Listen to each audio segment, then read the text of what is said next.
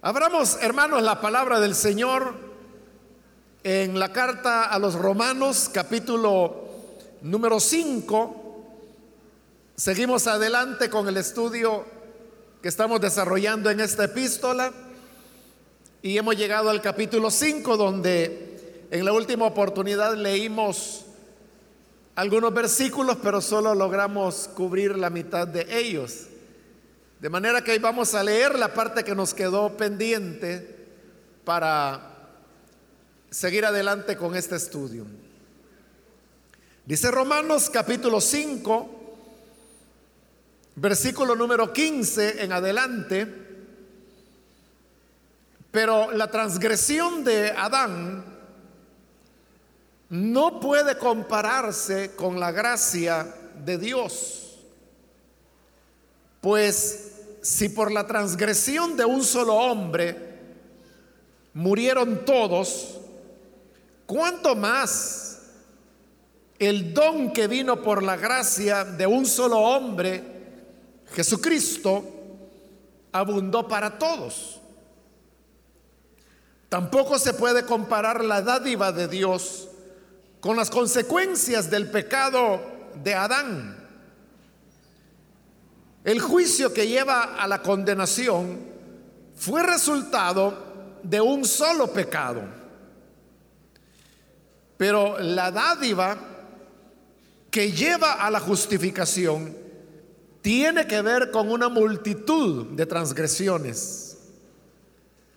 Pues si por la transgresión de un solo hombre reinó la muerte, con mayor razón los que reciben en abundancia la gracia y el don de la justicia reinarán en vida por medio de un solo hombre, Jesucristo.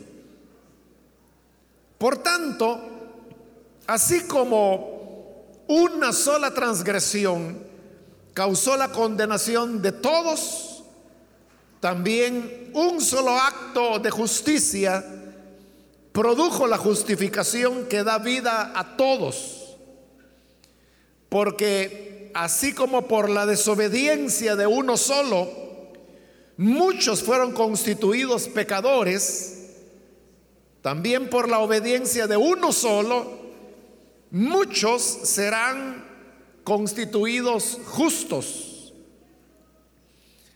En lo que atañe a la ley, esta intervino para que aumentara la transgresión. Pero allí donde abundó el pecado, sobreabundó la gracia. A fin de que, así como reinó el pecado en la muerte, reine también la gracia que nos trae justificación y vida eterna por medio de Jesucristo nuestro Señor. Amén. Hasta ahí dejamos la lectura. Pueden tomar sus asientos, por favor.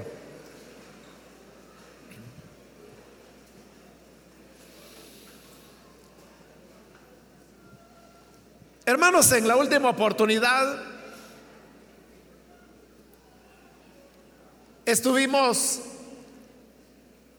estudiando el argumento que hoy Pablo está desarrollando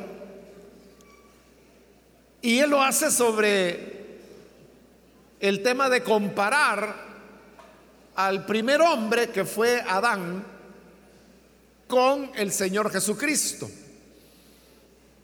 Y lo especial, por decir así, que tiene Adán es que él fue el hombre que cometió el primer pecado.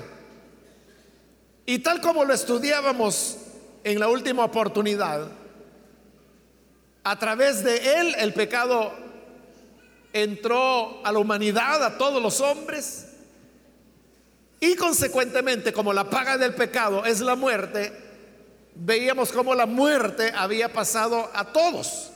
Y eso no excluye a nadie, toda persona que es engendrada por seres humanos, es engendrada en pecado porque, como lo mencionamos, la parte inmaterial del hombre es generada igual que se genera el cuerpo físico a partir de la parte material e inmaterial de sus padres.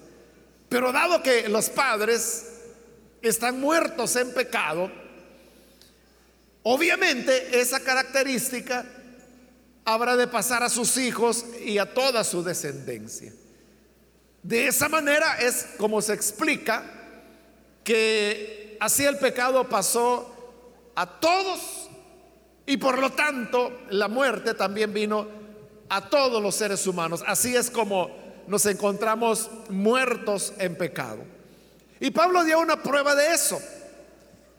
Y la prueba era que desde la creación del hombre en Adán hasta Moisés, cuando él entrega la ley, dado que no había ley, no había una diferenciación entre lo que era pecado y lo que no era pecado. Por lo tanto, decía Pablo, donde no hay pecado, o perdón, no hay ley, a nadie se le puede acusar de haber fallado a esa ley.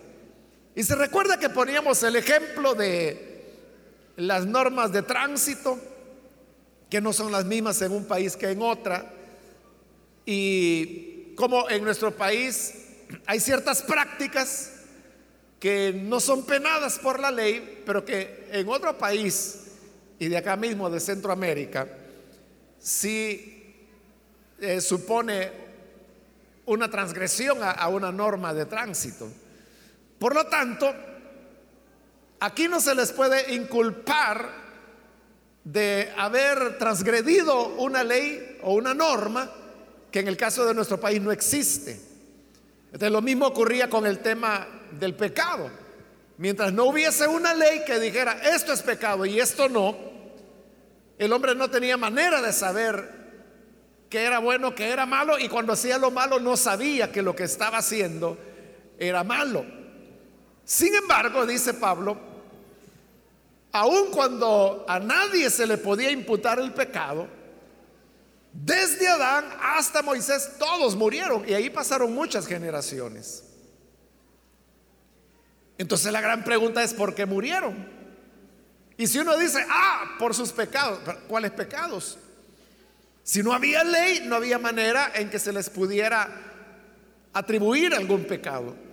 Entonces, ¿por qué morían? ¿Y por qué murieron todos? Simplemente porque en Adán ellos habían sido condenados. Pero luego Pablo Continúa con esa relación de comparación entre Adán y el Señor Jesús.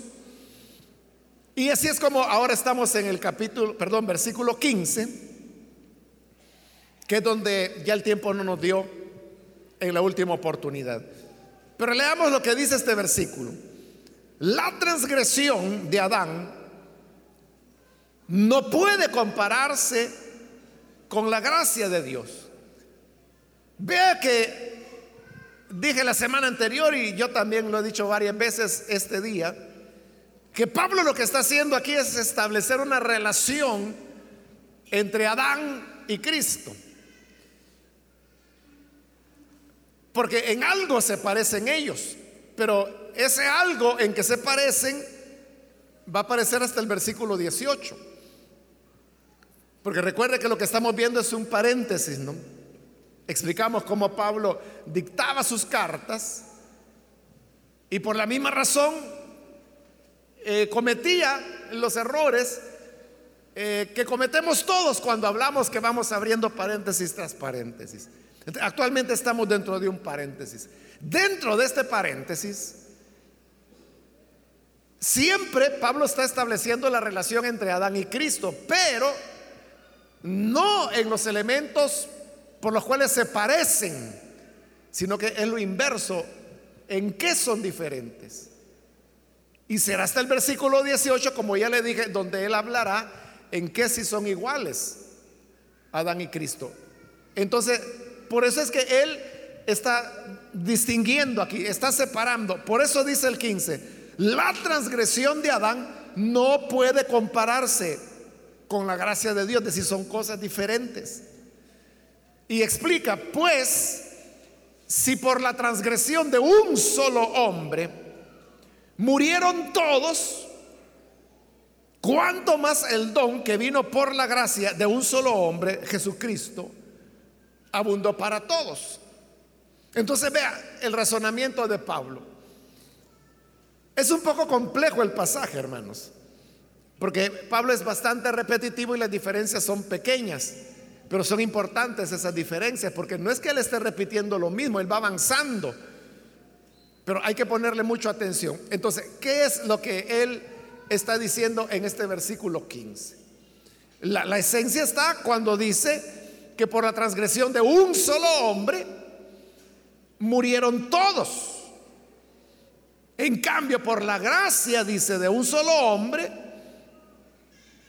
la gracia abundó para todos. ¿Cuál es la idea ahí? Él lo que quiere obviamente es decir que la gracia del Señor es mayor que el pecado que Adán cometió.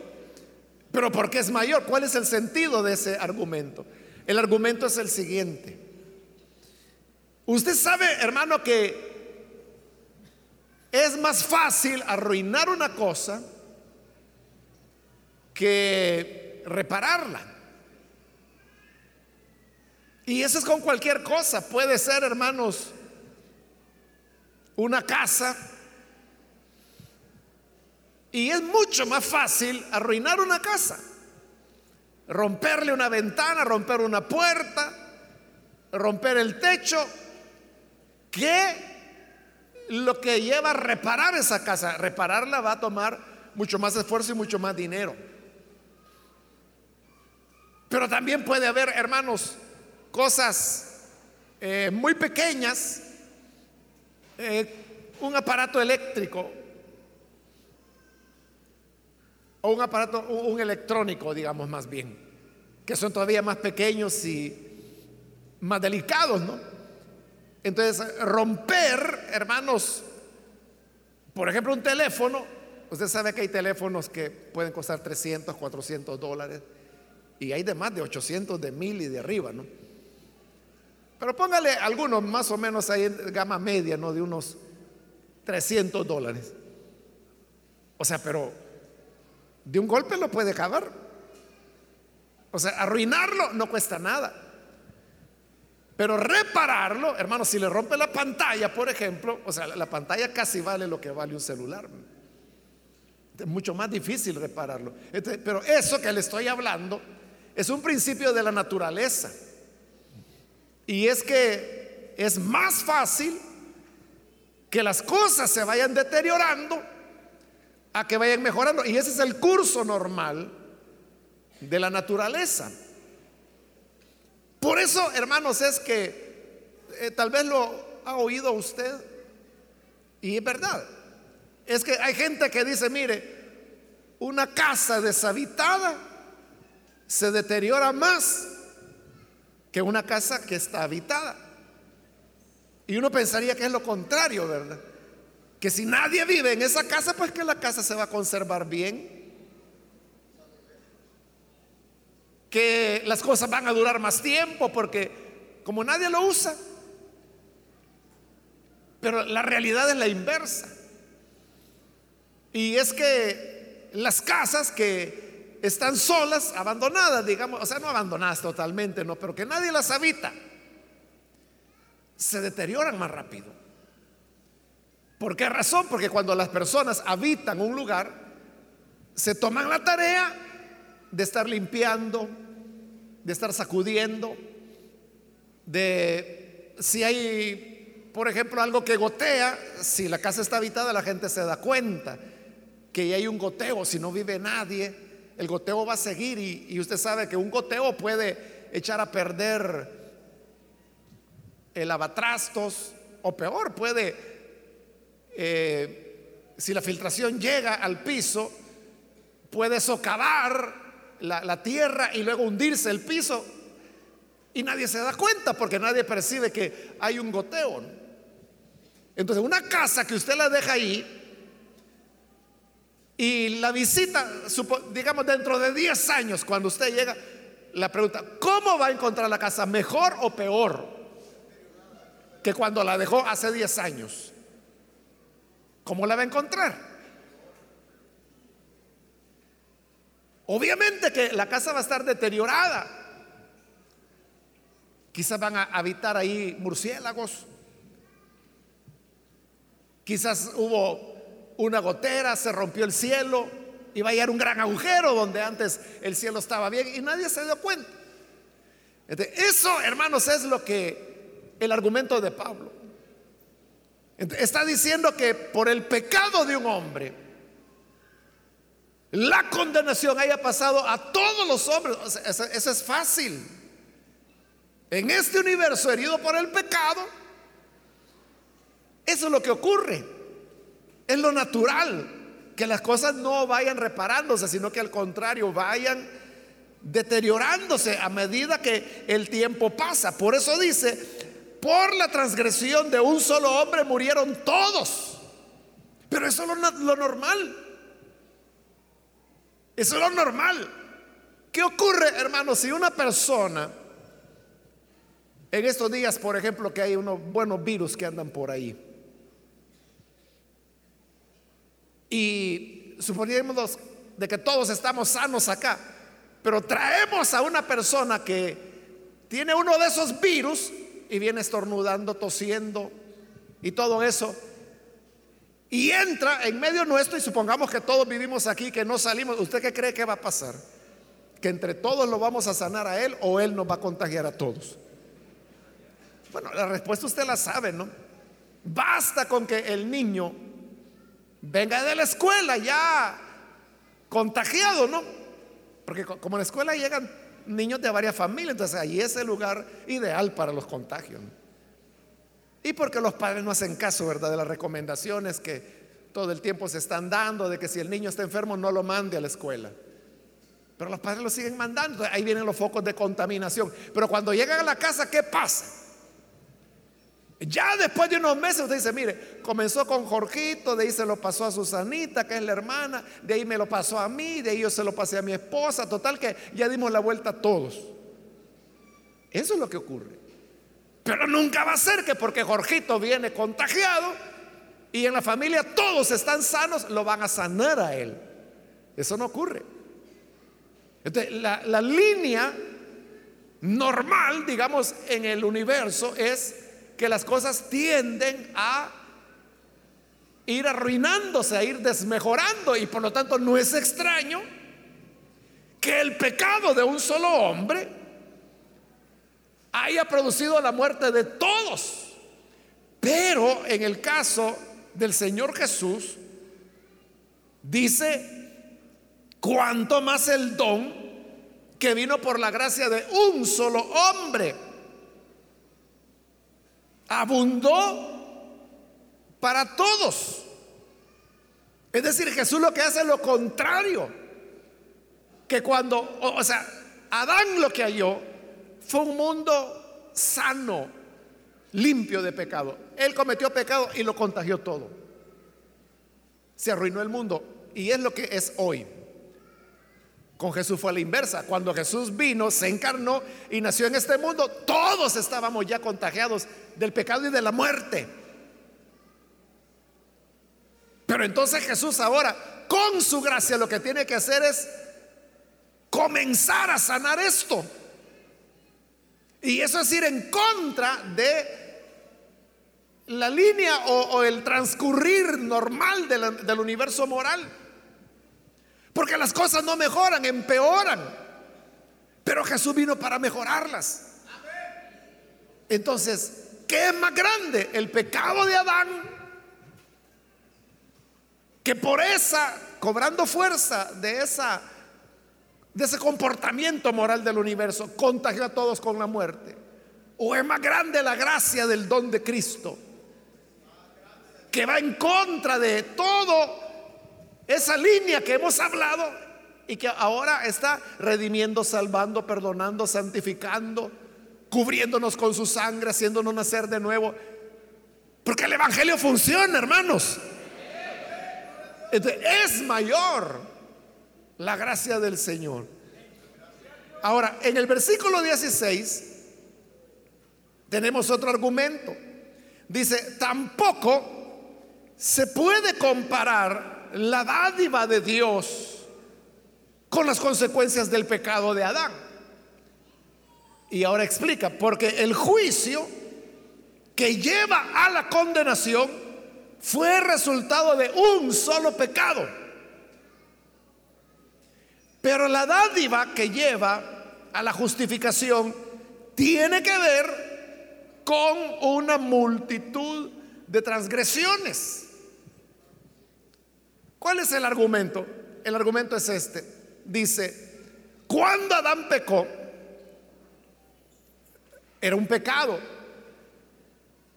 Y ese pecado trajo un juicio, porque todo pecado trae su consecuencia. Entonces, ahí un pecado, un juicio.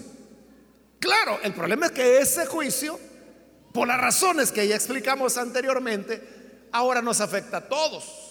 Y, precisamente porque nos afecta a todos, es que cuando Cristo viene, Dice que la dádiva de la vida que Él viene a dar debe ser la justificación para una multitud de transgresiones.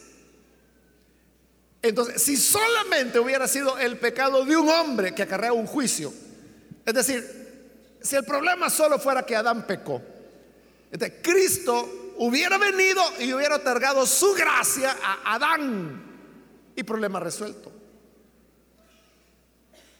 Pero hoy la situación es de que el pecado de Adán se nos contagió a todos.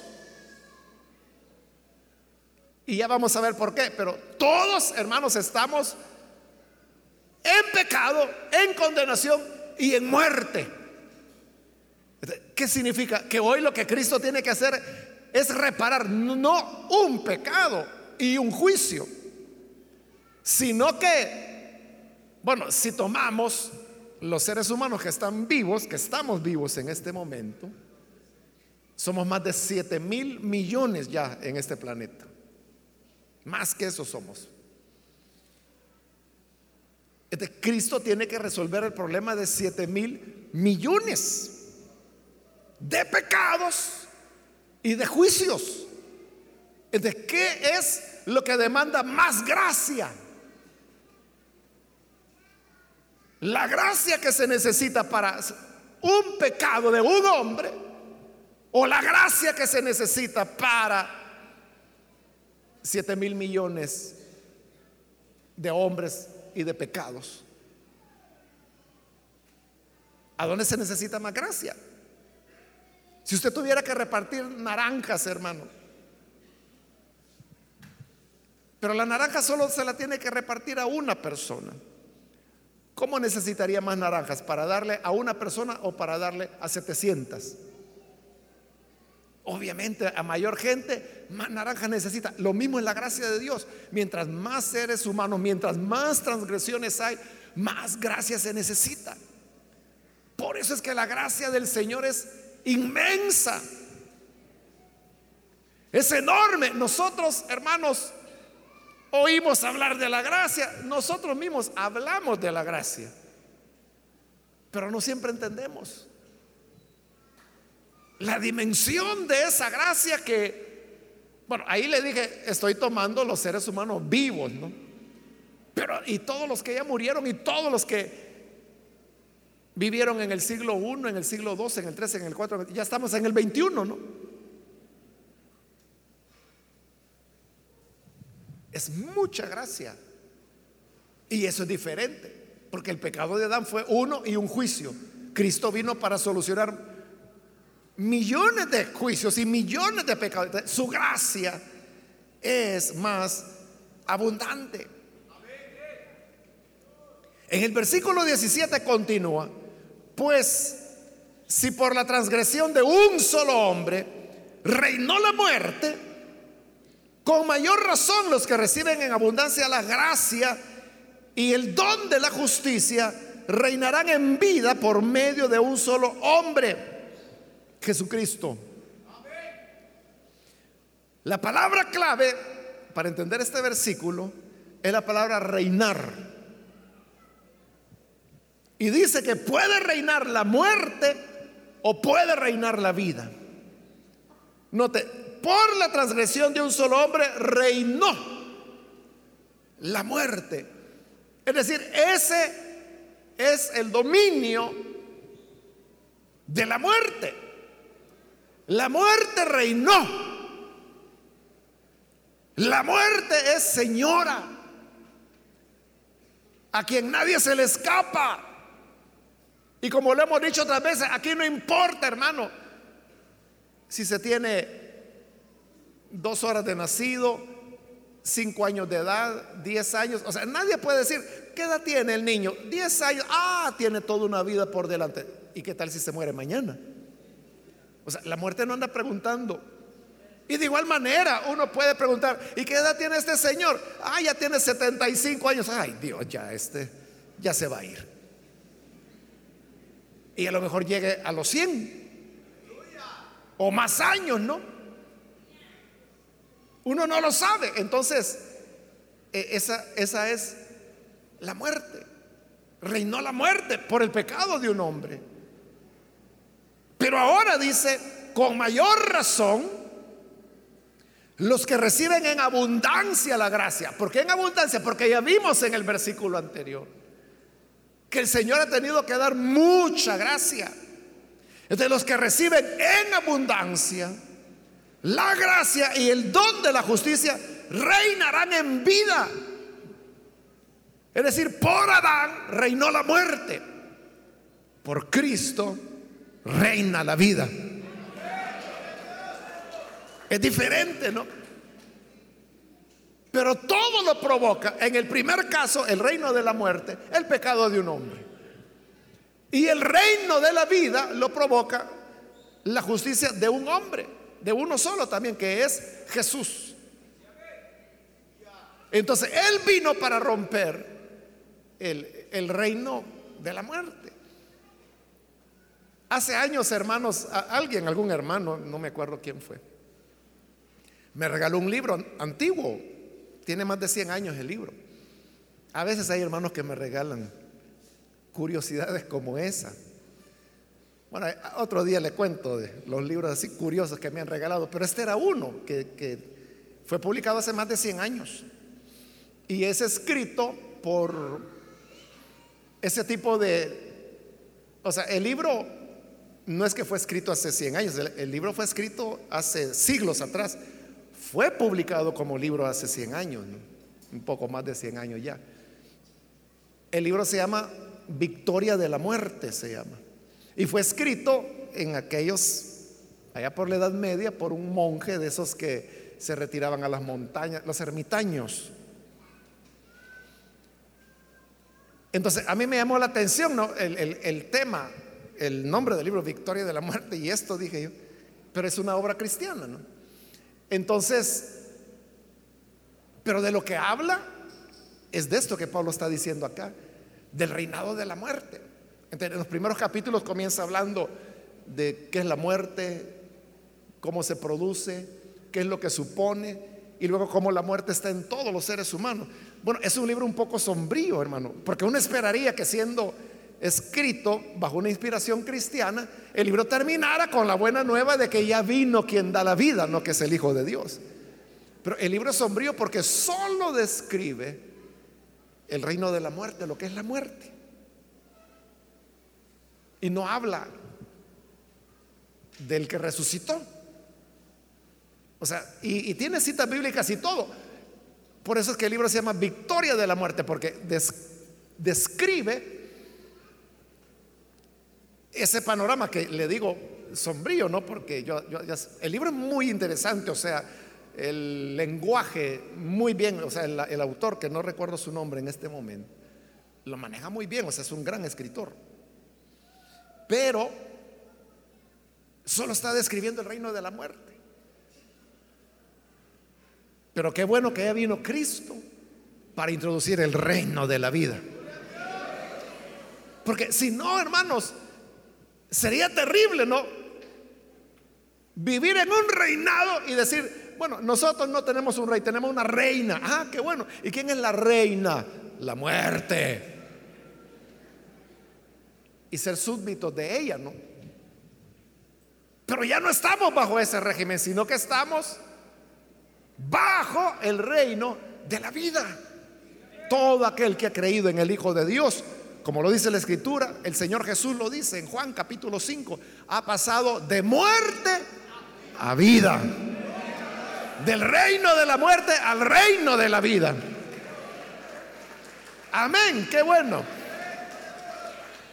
Hoy sí, llegamos al versículo 18 es decir, ya cerramos el paréntesis y ahora Pablo continúa su argumento que había iniciado en el versículo 14. Y es que hoy sí hablará en qué se parece Adán y Cristo. Vea, el 18. Por tanto, dice, así como una sola transgresión causó la condenación de todos también un solo acto de justicia produjo la justificación que da vida a todos. Es decir, lo que hizo Adán nos afectó a todos. Y lo que hizo Jesús nos afectó a todos también. Pero uno preguntaría, ¿por qué? ¿Por qué lo que hizo Adán me tiene que afectar a mí? Bueno, ya explicamos la semana anterior del tema de la generación de la parte inmaterial del hombre y vimos cómo ese ADN de muerte de Adán se, se transmite ¿no? para todas las personas. Pero de Cristo, usted sabe que Jesús, Él no se casó. Y Jesús no tuvo hijos. Entonces, ¿cómo es que lo que Jesús hizo o sea, en el caso de Adán, lo que Adán hizo nos afecta. Uno lo entiende por la explicación que le di la vez anterior, que todos somos descendientes de él. Toda la raza humana desciende de él. Pero en el caso de Jesús, que no tuvo hijos, o sea, nadie de nosotros puede decir, mire, es que yo soy línea directa de Jesús. No, si él no tuvo ningún hijo. Entonces, ¿cómo es que lo que Jesús hizo puede beneficiarnos a todos? Aquí viene, hermanos, otro concepto de, la cultura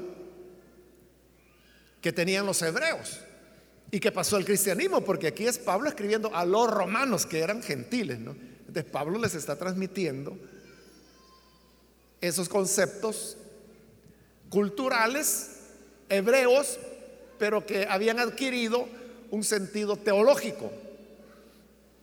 Y me estoy refiriendo, hermanos, a, ese concepto que ellos manejaban, que algunos autores le han llamado la, concepción corporativa, corporativa de la humanidad. ¿Qué significa eso? Significa que para los hebreos e incluso para la gente del siglo primero, que ya no era una cultura hebrea predominante, sino que era greco-romana. Pero aún ahí había un concepto corporativo. ¿Y eso qué significa? Que las personas no eran consideradas como entidades individuales, como lo hacemos hoy en día, sino que las personas se veían como parte de algo más grande y por eso se habla de, una concepción corporativa, porque yo soy parte de algo. Le pongo un ejemplo para que lo entendamos fácil. Cuando en esta misma carta más adelante vamos a ver cómo Pablo dice que debemos llorar con los que lloran y alegrarnos con los que se alegran. En Corintios él lo va a decir, pero con otras palabras. Dice que cuando un miembro del cuerpo se duele, todos se duelen juntamente con él. ¿Por qué? Porque es un solo cuerpo. A veces, hermano, uno no valora eh, por ejemplo, la función de las uñas, ¿verdad? Que uno puede considerar, bueno, las uñas, como es tejido muerto, ¿verdad?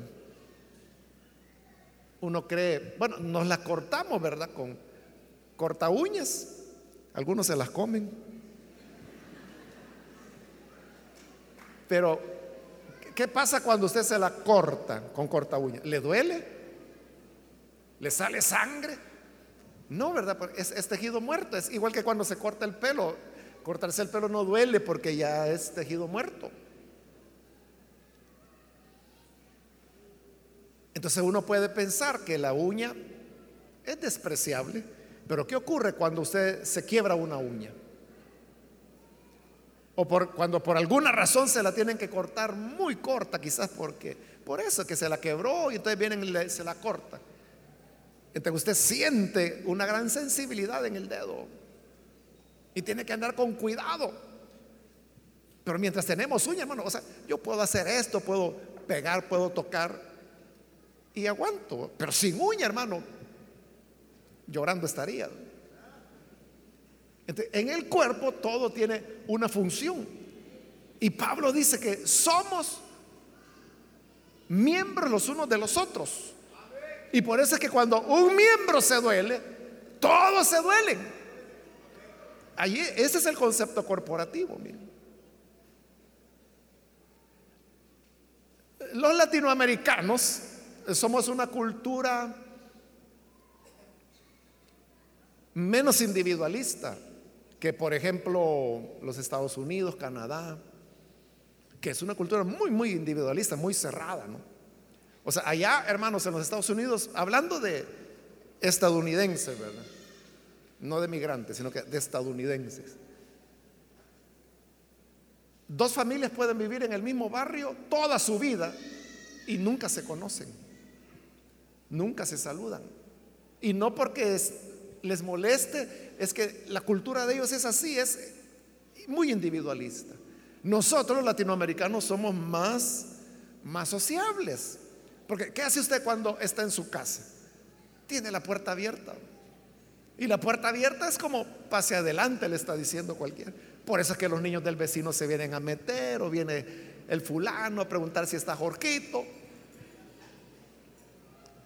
Las células, por ejemplo, no nos cuesta, ¿verdad? Porque nos agrada recibir gente, recibir visitas o nos gusta visitar, o sea, ambas cosas.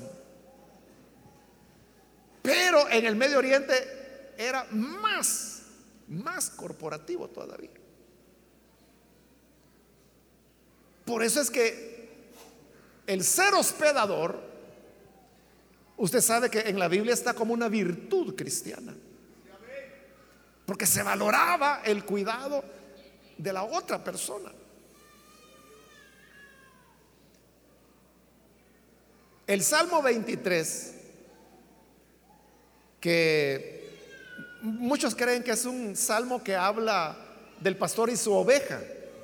Y sí habla del pastor y su oveja, pero solo la primera mitad, la segunda mitad ya no está hablando del pastor y su oveja, está hablando del anfitrión recibiendo a un forastero.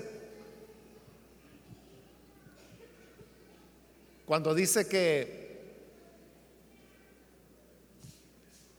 adereza mesa delante de mí. Mi copa está rebosando. Eso es lo que hacía el anfitrión, que cuando llegaba un forastero, lo recibía en casa y le servía la mesa y la copa se la llenaba de vino y siempre la copa estaba rebosando. Tomaba un poquito y se la volvía a llenar. Tomaba un poquito y se la volvía a llenar. Terminaba de comer y le traía otra porción. ese es el anfitrión. Por ese sentido corporativo. Por eso, si usted ha leído la oración de arrepentimiento de Daniel, en el libro de su nombre, capítulo 9, Daniel está él confesando su pecado y cómo había ofendido a Dios. Pero el punto es este, Daniel nunca fue idólatra, nunca pecó contra el Señor. Como le he dicho otras veces, solo hay dos personas en la Biblia que no se dice que hayan pecado, que es José, el hijo de Jacob, y Daniel, el profeta. Pero ¿por qué Daniel está diciendo que ha pecado y que ha hecho mal y que pide misericordia? No está orando por sus pecados, sino que él como parte de Israel, y ahí viene el concepto corporativo, como parte de Israel, está orando el pecado de Israel delante de Dios. Esa es la idea, ¿no? Que todos somos parte de algo mayor. Y eso era muy fuerte en la Biblia. Y ese es el argumento de Pablo. ¿Estamos bien hasta ahí, hermanos? Me he dado a explicar.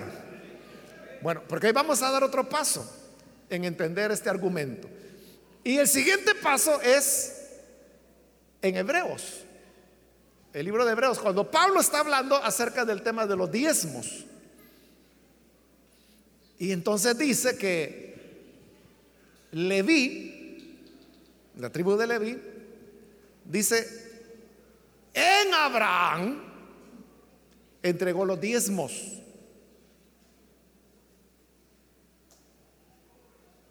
Pero fíjese lo que está diciendo. Leví, la tribu de Leví, en Abraham entregó sus diezmos a Melquisedec. Porque está haciendo referencia a la ocasión cuando Abraham venía de regreso de la batalla, que Dios le dio la victoria. Y Melquisedec sale a encontrarlo. Entonces viene Abraham y en gratitud le entrega los diezmos de todo el botín que traía. era Abraham el que estaba diezmando. Pero ¿por qué en hebreo dice que en Abraham Leví, que eran los sacerdotes, ¿no? La tribu de Leví fue la que tuvo el sacerdocio. Entregó los diezmos a Melquisedec. ¿Qué era Leví de Abraham? Vaya, veamos. Hijo de Abraham era Isaac. Nieto de Abraham era Jacob. Bisnieto de Abraham era Leví. Entonces, ¿cómo es que el bisnieto está entregando los diezmos en su bisabuelo, que había muerto 400 años antes? ¿Cómo es eso? ¿Cómo es de que Leví hizo algo que realmente no lo hizo él, lo hizo su bisabuelo? Hebreo lo explica. Y dice, porque Leví estaba en los lomos de Abraham cuando Abraham entregó los diezmos. Pero ¿qué significa eso? Que Leví estaba en los lomos de Abraham. Recuerde que la palabra lomo en el Antiguo Testamento lo que significa es espalda. Perdón, no espalda, significa cintura. Nosotros somos a los que a la espalda le decimos lomo, pero lomo es el de los animales. El de los seres humanos es espalda. Pero lomo en la Biblia es el nombre que se le da a la cintura. Entonces, ¿por qué dice que Leví estaba en la cintura de Abraham cuando entregó sus diezmos a Melquisedec? Está haciendo referencia a los genitales de Abraham. Porque por sus genitales es que Abraham embaraza a Sara para que nazca Isaac. Y de Isaac Jacob y de Jacob Leví. Bueno, Leví, el bisnieto, ¿no? Pero luego vinieron los tataranietos que eran ya los sacerdotes. Pero ¿qué quiere decir con eso? Que todos dependían de Abraham y que por lo tanto lo que Abraham había hecho, los demás lo habían hecho. El concepto es este, hermano, el concepto corporativo es bueno, todos los que estamos acá, si somos padres o madres de familia, o si usted todavía es soltero y piensa tener hijos más adelante, es como decirle, mire, en usted, en su cintura, está toda su descendencia. ¿Cuántos descendientes va a tener usted? Uno no lo sabe, hermano. Quizás usted solo va a tener un hijo o una hija, pero quizás ella va a tener cuatro hijos y cada uno de esos cuatro hijos va a tener diez hijos. Solo ellas son como 48 van ya. Y luego los nietos. ¿Y cuántos van a tener? Total que pueden llegar a ser miles. Pero todos esos están en su cintura. Si ustedes mujeres están ya en sus óvulos y si ustedes hombres están ya en sus espermatozoides. Ese es el sentido corporativo. Ahora, Hebreo lo que quiere demostrar es que el sacerdocio de Melquisedec, que es el Señor Jesús, es un sacerdocio superior y que bajo la ley los levitas recibieron los diezmos, pero los levitas le dieron los diezmos a Melquisedec en Abraham, 400 años antes, en su bisabuelo. Ese sentido corporativo es el que hoy Pablo está aplicando a Adán y a Cristo. Entonces, ¿por qué el pecado de Adán nos afectó a todos? Porque él es la cabeza de la raza humana. Algunos le llaman cabeza federal. Porque de él nacimos todos. Es decir, todos estábamos en él cuando él pecó. Cuando Adán comió del árbol que Dios dijo que no había que comer, ahí estábamos usted y yo. Porque todos somos descendientes de él. Pero ahora Cristo es la nueva cabeza. Por eso se le llama el segundo Adán. También Pablo le llama el segundo hombre. El primer hombre es Adán, el segundo hombre es Jesús. Pero dijimos que Jesús no tuvo hijos.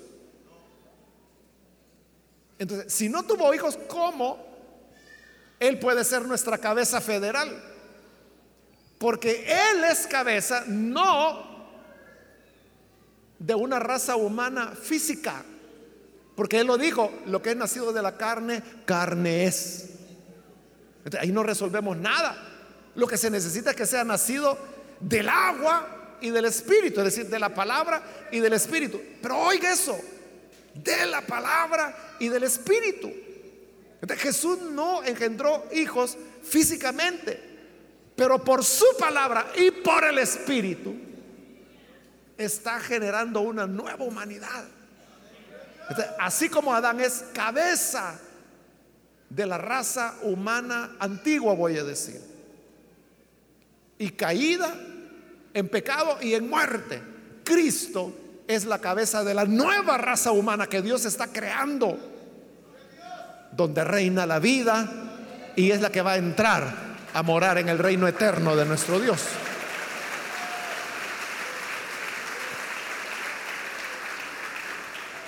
Por eso en el siguiente capítulo Pablo lo va a decir. Que nosotros en Cristo fuimos sepultados, porque va a hablar del, del bautismo. Entonces dice que en Cristo fuimos sepultados y fuimos resucitados. Y en otras cartas también la escritura dice que con Él fuimos crucificados. Pablo dice, crucificado juntamente con Cristo.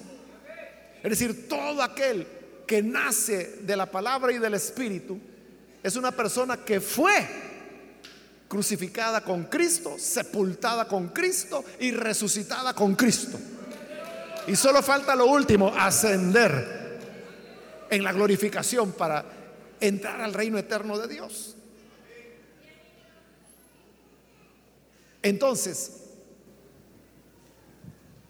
eso viene porque Jesús es la cabeza federal de la nueva raza humana. A eso se refiere en Corintios cuando dice, bueno, el, versículo que usted solo sabe de memoria, pero Casero de Reina no lo tradujo bien porque él tradujo, eh, las cosas viejas pasaron, y aquí todas son hechas nuevas. O sea, pero como está mal traducido, nosotros lo entendemos, que el que está en Cristo tiene que cambiar su vida y ya no puede ser como antes. Así lo entendemos. Pero esa es una mala interpretación, porque no es eso lo que Pablo escribió. Por eso es que siempre usted tiene que revisar otras traducciones, a menos que conozca griego. Si, usted conoce griego, pues lea los originales en griego y no necesita traducciones. Pero me temo que no ese es el caso de la mayoría. Una buena opción es comparar traducciones. Entonces, no recuerdo si es la NBI o otra, pero lo traduce de esta manera.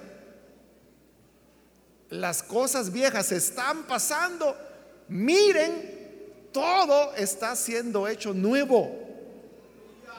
Ese es el verdadero sentido. ¿Y cuál es la diferencia? Que aquí la diferencia es que las cosas viejas, que es la creación vieja, y el hombre en pecado, la naturaleza muerta y condenada, eso está pasando porque Cristo está haciendo las cosas nuevas. ¿Pero qué está haciendo nuevo? A los seres humanos. Es la nueva humanidad. Y como le he dicho en otras ocasiones, Dios primero está creando a la nueva raza humana que morará en la nueva Jerusalén y después va a ser la nueva Jerusalén y los nuevos cielos y la nueva tierra. Primero va a ser los hombres y después va a ser la casa en la cual van a habitar. Lo contrario, ¿verdad? De, la naturaleza actual, que primero Él hizo los cielos y la tierra y por último creó al hombre. Hay dos relatos de la creación en Génesis. Entonces, en uno, el hombre es el último en ser creado. En el segundo, el hombre es el primero en ser creado. Luego son creados los animales y por último es creada la mujer. Pero ya hay un jardín donde el hombre es colocado. Es al revés, ¿no? Porque primero Dios creó los cielos y la tierra y luego el ser humano.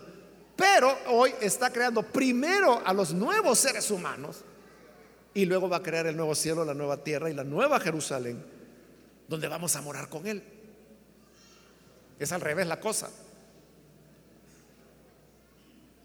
Entonces, volviendo al versículo 18 así como una sola transgresión causó la condenación de todos. Y nos preguntamos, ¿por qué a todos? Porque Adán es la cabeza federal de la humanidad.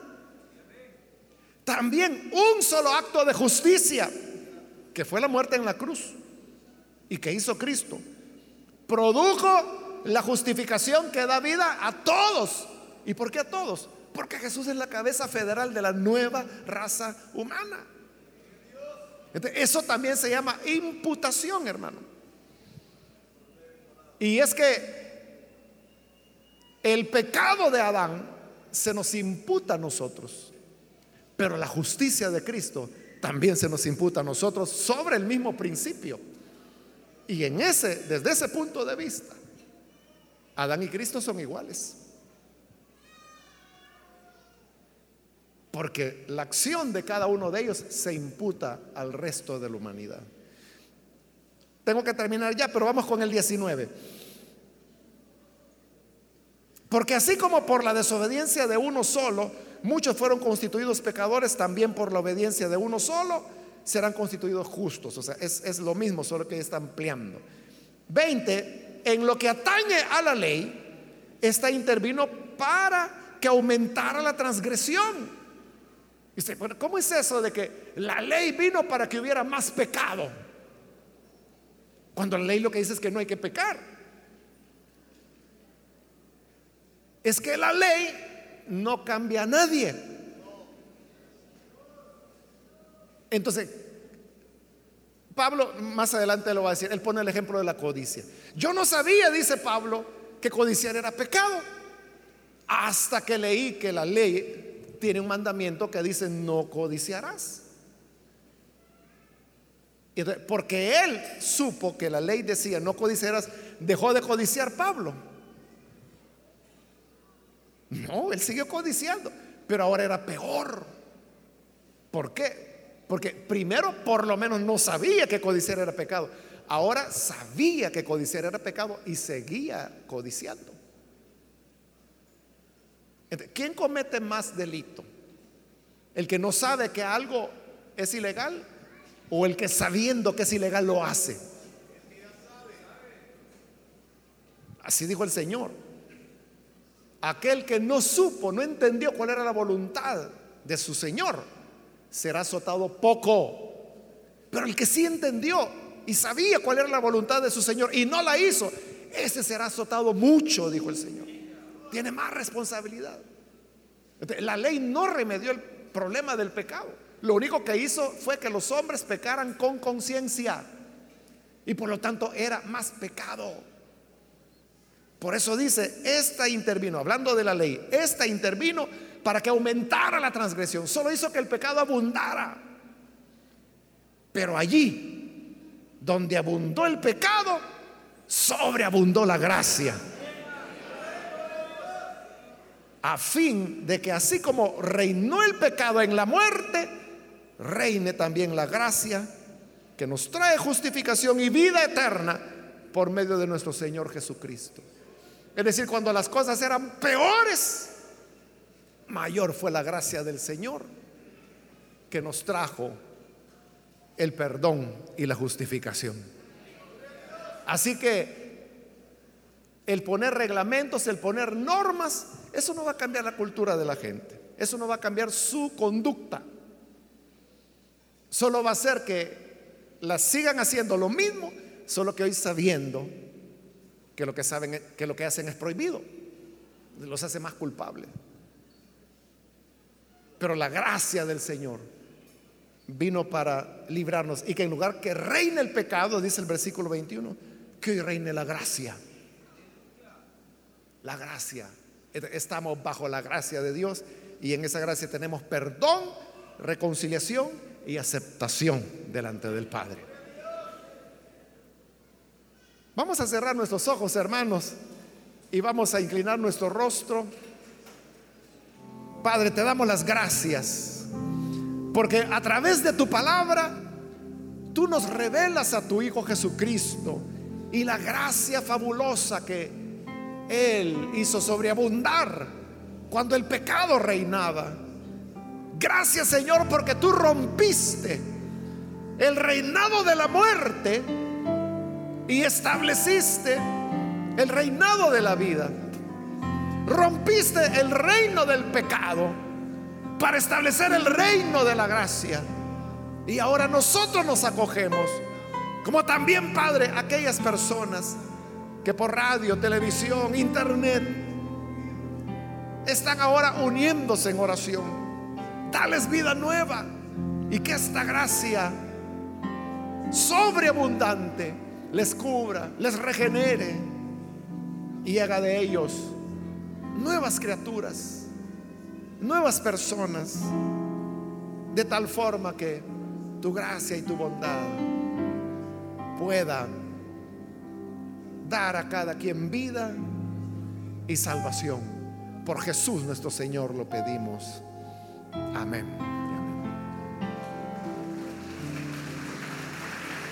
Amén. Qué bueno es el Señor.